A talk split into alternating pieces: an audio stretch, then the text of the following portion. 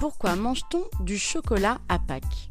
Et d'où ça vient les œufs, les lapins, les poissons, dit friture, ou encore les cloches en chocolat? Tout commence par la tradition des œufs de printemps. Car oui, bien avant le christianisme et ses traditions pascales, les Romains, Égyptiens, Grecs ou encore Perses et Chinois, afin de fêter l'arrivée du printemps, s'offraient déjà des œufs peints à la main de mille couleurs en signe de fertilité. Une tradition encore très présente chez les Alsaciens, les Hongrois ou encore chez nos voisins allemands.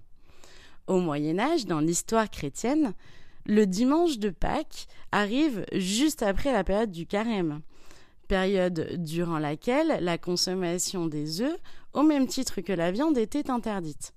Les familles les conservaient alors jusqu'au dimanche matin de Pâques, où ils faisaient leur grand retour sur les tables en tant qu'entrée traditionnelle de Pâques, et selon les régions et pays, en omelette, dure, à la coque, et mille variations encore. La tradition chrétienne veut également que les cloches des églises ne sonnent pas durant ces quarante jours de jeûne. On racontait alors aux enfants qu'elles partaient à Rome se faire bénir par le pape, et qu'à leur retour, elles carillonnaient le dimanche matin et déposaient les œufs de poule dans le jardin.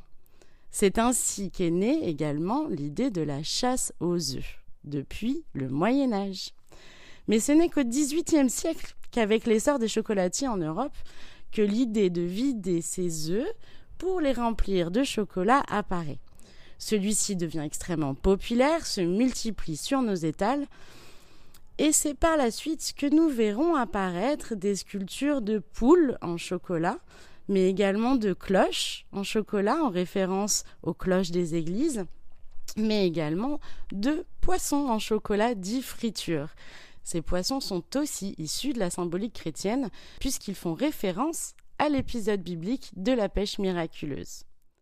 Mais l'avez-vous remarqué? On trouve également des lièvres en chocolat, plus minces et plus grands. Et oui, à l'origine, il s'agissait bien d'un lièvre.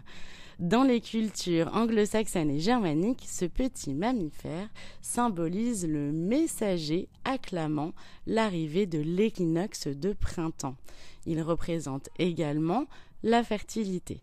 C'est avec le temps et pour le commerce que le lièvre sauvage prend la forme du gentil et mignon petit lapin en chocolat que nous connaissons tous.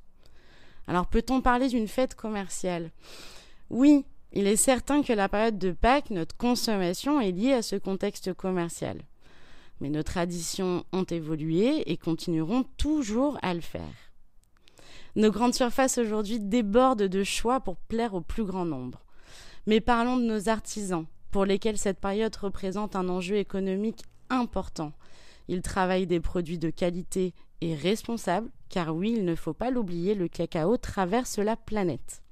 Les chocolatiers débordent d'imagination, alors soyons curieux, soyons gourmands et soyons exigeants avec nos papilles.